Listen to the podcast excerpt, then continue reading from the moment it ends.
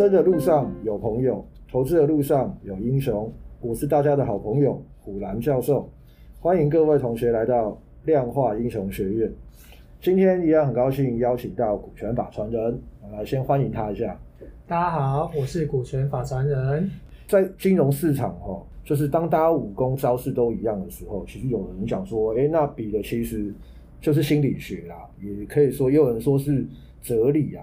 或者是比的是人性啊，哈，比方说练九阳神功好了，如果两个人都练到九阳神功了之后，那两个互打到底谁会赢？就回到我们今天的主题哦，就是说当大家都会看基本面的话，谁在市场上会赔钱，对不对？那大家都会赚钱嘛。那今天就可以来请股权法传人来跟大家分享一下哈，就是说他有没有一些心法哦，或者是一些呃一些小的观念，然后可以。介绍给各位同学哦，就是对他这几年来他自己觉得是有帮助的哦，然后呃可以提高一些不管是交易的胜率啦，或者是一些击败市场的观念哦，我们来请他分享一下。好，大家好，那是这样，就是在我们今天要开始讲之前，我们先介绍一个呃游戏。那这个游戏是这样，只是是说有三扇关闭了的门，三个门，嗯，有一个门后面它就是个汽车或者是奖品。就我们想象，我们可能在综艺节目奶奶哥的对奶哥的节目里面，另外两个门就是明谢惠顾。当你选的时候，你还没去开启它，但是奶哥因为他知道答案嘛，比如说 A、B、C 三个门，他会知道说你有没有抽中奖品。当你抽中的时候，他会随便开一扇门，嗯，好，然后会告诉你要不要换。那假设你没抽中呢，那就他就再开另外一个没抽中的门，然后跟你问你要不要换。这样的情况下。对你来说，如果是你，你会不你会选择换还是不换？你的意思是说，我现在有三有三个，三个 A B C 啊，哦，对。假设大奖是在 A 好了，对，哦，主持人通常会问我说，我这三个门我要选哪一个门嘛？对不对？你选，如果我当然选 A 的话，那我就中了。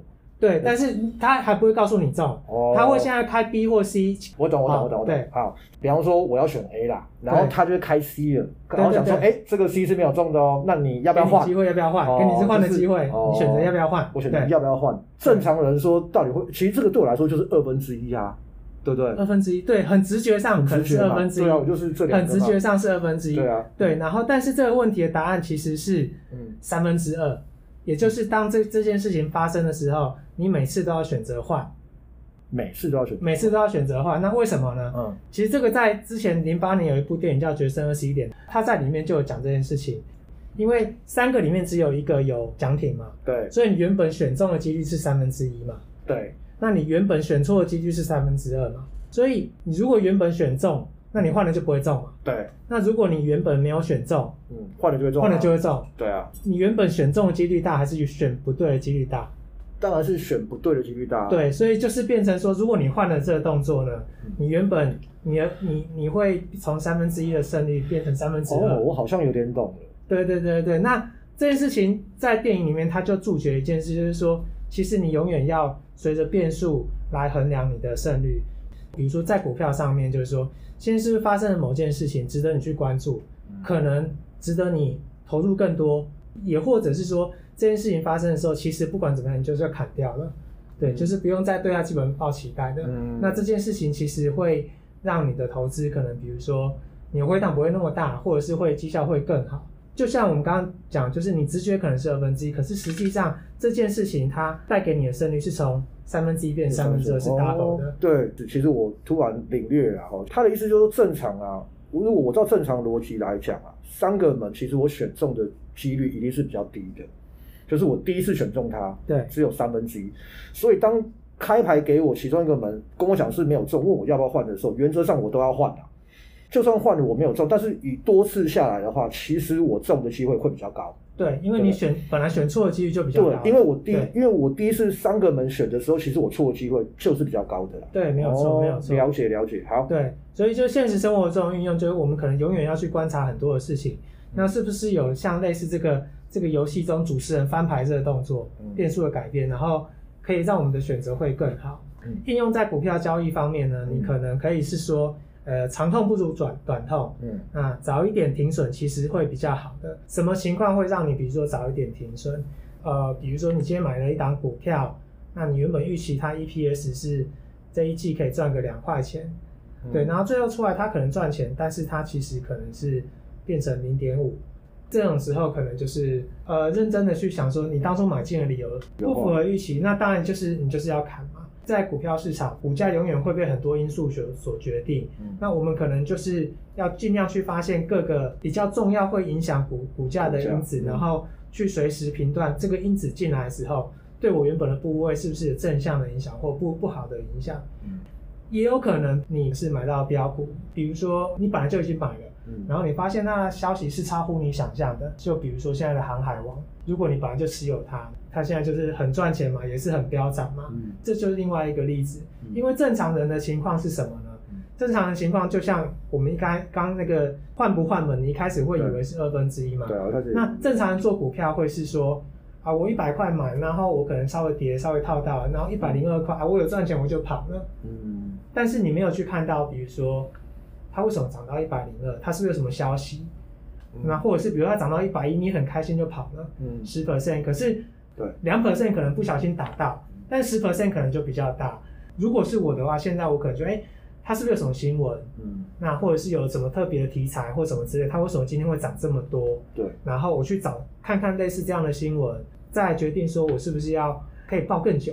嗯，所以这决定你的做法。对对对对对，我本来就会有量化的城市固定在做，嗯，但是如果有比较好的利多的消息，可能会决定说我是不是要在这边加部位。这个产业加部位，嗯，因为这个是比原本想象来的好，嗯，其实这件事情是在动态调整的，不影响我们原本在量化做的事情，嗯，但是呃，如果你找到这个因子，比如说一个新闻，比如说它是赚的特别多，这件事就会影响到我们的决定嘛，对，对，那我们就是要改变原本的假设，甚至去加部位。那一般人可能就是哦，它涨了一百一，我一百块嘛，我赚十八，好开心的，嗯、我要去吃大餐了，对。或怎么样等等，然后我就去再买下一个标的，嗯、我就找再找下一个标的。可是你可能会错过这个标的就在你身上，嗯、就很会标的股票会在你身上。嗯，对。那如果再延伸一点来讲，就是不要让立场来决定我们脑袋。这个是在我自己身上的故事了。嗯、十几年前那时候还在券商服务的时候，嗯、那我可能就是个。放空仔啊，就是愤青啊，就会觉得说多也要赚，空也要赚。没有，那时候就愤青，就是也没有多，就是那时候不懂得做多。哦，尤其我们我我进行的时候又经历过零八年的金融海啸。哦，就是很喜欢做空，就对。对，很喜欢做空，看那跌下来的时候就觉得爽，而且做空又赚得快。哦，然后所以永远你都会一直对怀念那个做空赚赚得快的感觉。我懂。对，你会没有耐心去做多。嗯。对，然后去回想这件事情。我做空，可是我一直在赔钱啊。对，为什么我都没有赚钱？嗯、为什么我想要的快感都没有来？就回想之后，那我就就只能改变自己嘛，因为我做这件事我没有赚钱嘛。嗯，我就透过比如说，比如说很多投资的书籍，嗯，或杂志，然后这样持续累积的阅读经验，那段时间就会进步蛮多了。最后看懂一件事情就是。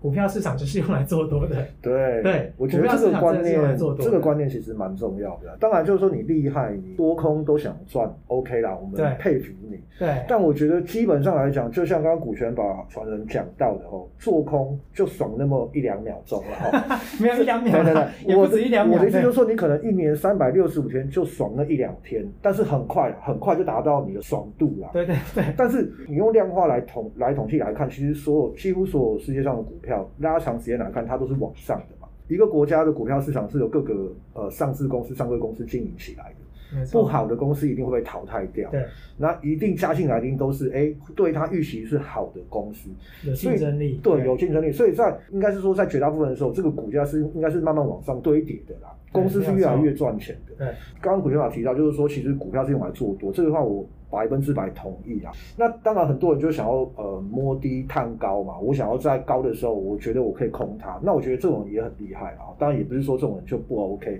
那只是说，如果大家就是第一个也没什么时间，然后再来就是说，也不是每天就是汲汲营营在这个市场里的话，那我觉得其实做空应该是说胜率是比较低的。对，因为我们之前在 FB 有 po 过，就是放空其实是呃长期下来是不好啊。那我可以举一个实例，就以以前在券商服务的时候，那那时候是零八年嘛，就是金融海啸，有个呃同事的客户就是因为做空赚了两三千万，哦、然后他觉得他财富自由，他觉得他可以靠它可以靠放空赚钱的，对，它可以靠这套交易方式一直维持下去。呃、那后来当然一八年的低点嘛，后来就是一路在慢慢涨，慢慢涨，一直涨上来嘛。对，我记得是到一三年有一个比较明显的回档，从九千多点跌到七千多点。那那一段等于是我期待放空没来，可是我后那那段时间我进修之后，我觉得我也没有后悔，因为我知道股票就是要做多，所以那时候就耐心在找一些股票。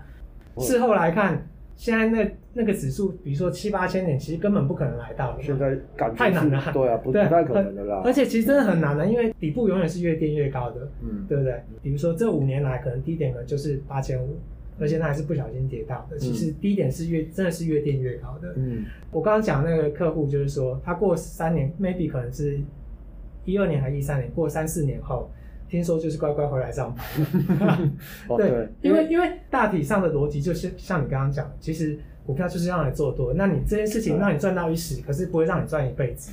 其实我觉得很多事情就以我们来讲，就是可能不管是统计用量化来看这件事情，包含这个涨跟跌也是一样，就是我今天两百块的股票，你一直去放空它，它了不起下市你就是赚那两百块。对，我我我了不起一百 percent，对对对，了不起百分之百。对，但是两百块股票，当这个公司营运好的时候，它开始往上涨的时候，有可能从两百变到一千、两千这样。对啊，就是说，我照这个逻辑来看，其实也是应该要做多才是对的啦。这赚赔比才很 OK 嘛。对对对。对，因为你看长荣，比如说它从三十块好了，嗯，可是它之前其实不到十块钱，到现在一百，哎。是十几倍，你你跟那个不到一倍的比起来，这赚赔比是差很多，没有错。所以这是股票很迷人的地方啊。对，但但我觉得，当然这个东东西也是，我觉得在这边可能也是要提醒各位同学，就是说，其实我觉得人都很容易迷失在比较短暂的欢愉上。我觉得，包括我也是，因为其实就真的啊，就是尤其是做空，其实当你空对的时候，其实非常非常快。比方说，对，比方说我们有个朋友，呃，哎，好像是去年过年前，哎，放空期货。一天从三十万变成两百多万，做空真的是很快啊！就是说，你可能一两天你可以赚到很多倍的钱。但是目前的统计下来，跟长时间看下来，如果你一直在放空的话，其实是呃赚不到钱就是说，其实你还是长时间在股票市场上，你还是要做多才才是对的。对，或者是说，如果你可以很客观的来面对一切，那是 OK 的。对，那就 OK。就比如说，你用量化的方式来做，那这件事就就比较 OK。所以，我我就回头要讲，就是说，我们就是要找出这个主持人翻牌这个变数嘛，嗯、让自己就是不是用感情或者是立场去想这些事情，对，永远是关注，比如说股价有什么变化，什么那什么影响了它，嗯、那我把这因因子找出来，嗯，然后来来下决定，OK，来来做比较客观的判断，好，对，那这是我我想主要想要表达的。嗯呃，由于这个时间的关系哦，我因为我其实是想要请股权法传人，就是介绍一些，比方说有没有一些实际的例子哈。那我想就留到下次来分享，请他介绍一些呃实际的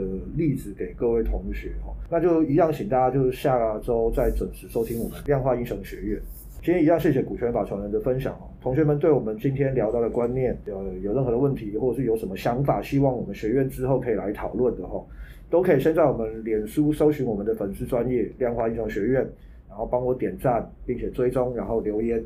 那今天谢谢大家的收听，量化英雄学院给你投资新观念，我们下次见，拜拜，拜拜。